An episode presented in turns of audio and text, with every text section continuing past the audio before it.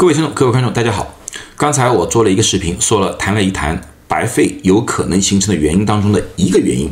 我说过了，形成白肺的原因有很多啊，刚才只是其中的我的一个假设，而造成了这么多白肺患者的原因。其实里面还有其他的。今现在我再谈一谈其他的原因，也告诉大家一些防护的一些要点。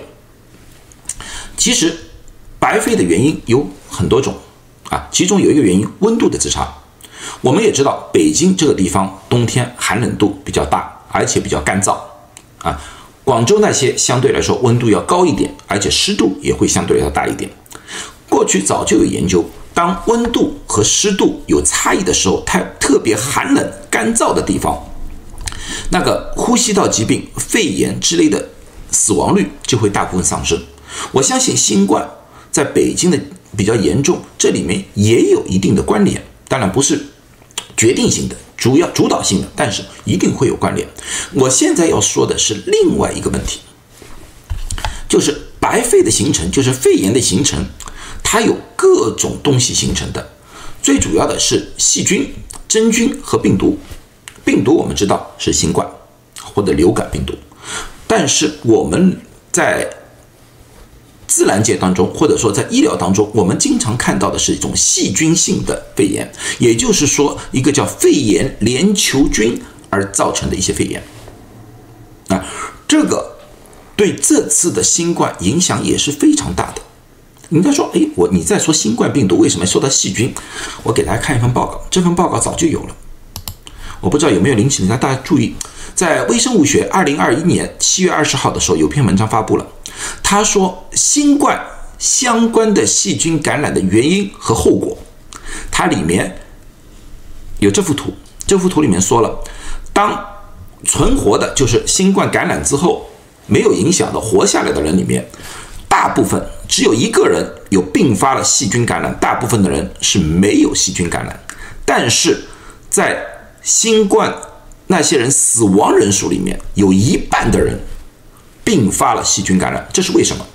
因为当你新冠感染了之后，你的肺部的环境改变了，这个时候你的免疫力也下降了，那么细菌性的肺炎的被感染的机会也上升了，这就是并发症的原因。这也就是为什么上一段时间我告诉大家了，如果说你发烧在五天之内好了。没有再发烧，你大概率没有什么肺炎，没有什么大需要担心的。但是如果你的发烧断断续续超过五天，特别在五六天，你的发烧一下子上升的话，你的肺炎的概率会很高。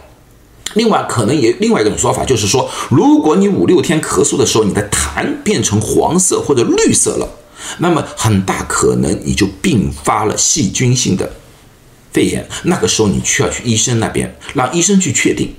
啊，那么有些人说，我为什么我不能自己吃点抗生素？因为这种里面很多有不同的原因，我不想你们误判自己是细菌性的肺炎，吃了抗生素而耽误了。因为有些时候可能是其他的原因，这所以我说我再三提醒大家要让医生去看一看。但是细菌性的并发感染确实是一个非常严重的一个问题。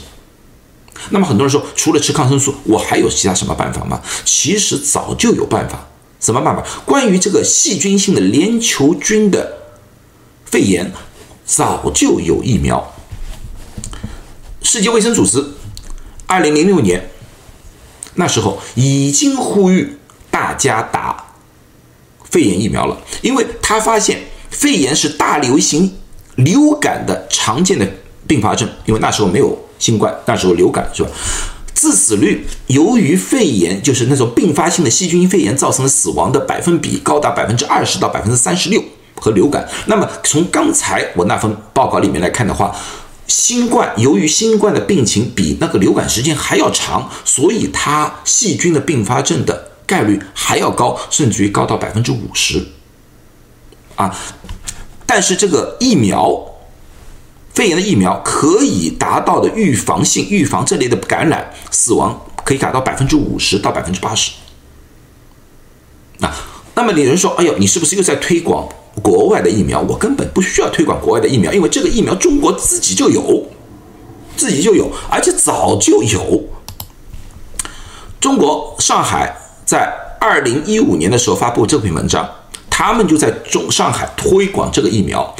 他们在静安区推广疫苗之后，他们发现打过这个疫苗之后，对老人肺炎发病的保护率高达百分之八十七。所以这个疫苗有很大的保护作用。在欧美国家，这个疫苗在六十五岁以上的老人，我们是拼命要推广的，因为欧美国家的话，这个在美国，你们要看一看。啊，这一点一点的蓝色，一点点的最最上面这个点的，就是六十五岁以上老人打这个疫苗的百分比，它高达了百分之六十五，接近百分之七十的百分比。啊，这是对六十五岁的老人。那么中国呢？中国刚才我没发现数据，所以我在我微博上面做了一个调查，我问大家，有人听说过这个疫苗吗？叫二十三届肺炎球菌多糖疫苗，又叫二十三届肺炎疫苗。我说有多少人听说过？我的调查让我大吃一惊，百分之七十四的人听都没听说过，百分之二十的人听说过没打过，打过的人只有百分之六，啊，投票的人超过六千人，六千六百四十三人，而且大部分那些人都是北京、上海、广州的那些医疗相对说比较好的地方，这个让我大吃一惊。你们想想看，在听我这个，你们家里有六十五岁以上的老人的，问一下有多少人打过这个疫苗？那么你们想想看，如果没有打过疫苗，这次新冠给感染了，老人家的症状相对来说时间比较长，同时并发了肺炎的细菌性的肺炎，那么呢，你们想想看，这个后果是不是叠加性的？而且这种细菌性的肺炎也会造成白肺。这也就是大家现在所看到的，五天之后很多老人倒下了，去到医院里面去，出现了痰多、绿痰各种各样的情况而造成的白肺。所以说，他们是不是新冠引起的？是新冠诱发的？是不是直接新冠死亡？他们往往不可能不是直接的新冠死亡，而是细菌性的。所以我这里呼吁大家一下，这次这波过了之后，老人家六十五岁以上的老人家，如果说想打的话，尽快问一下社区有没有这个疫苗，打一针。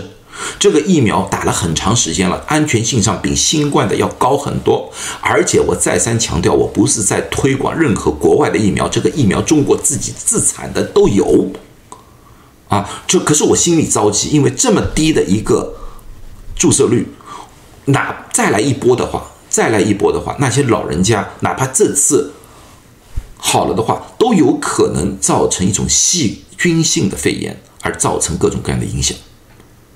好了，希希望这期对大家有所帮助，希望大家学到一点，也再次拜托大家，如果家里有老人的话，做做老人的思想工作，让他们打一个这个疫苗，这个疫苗的安全性高很多很多，好不好？谢谢大家。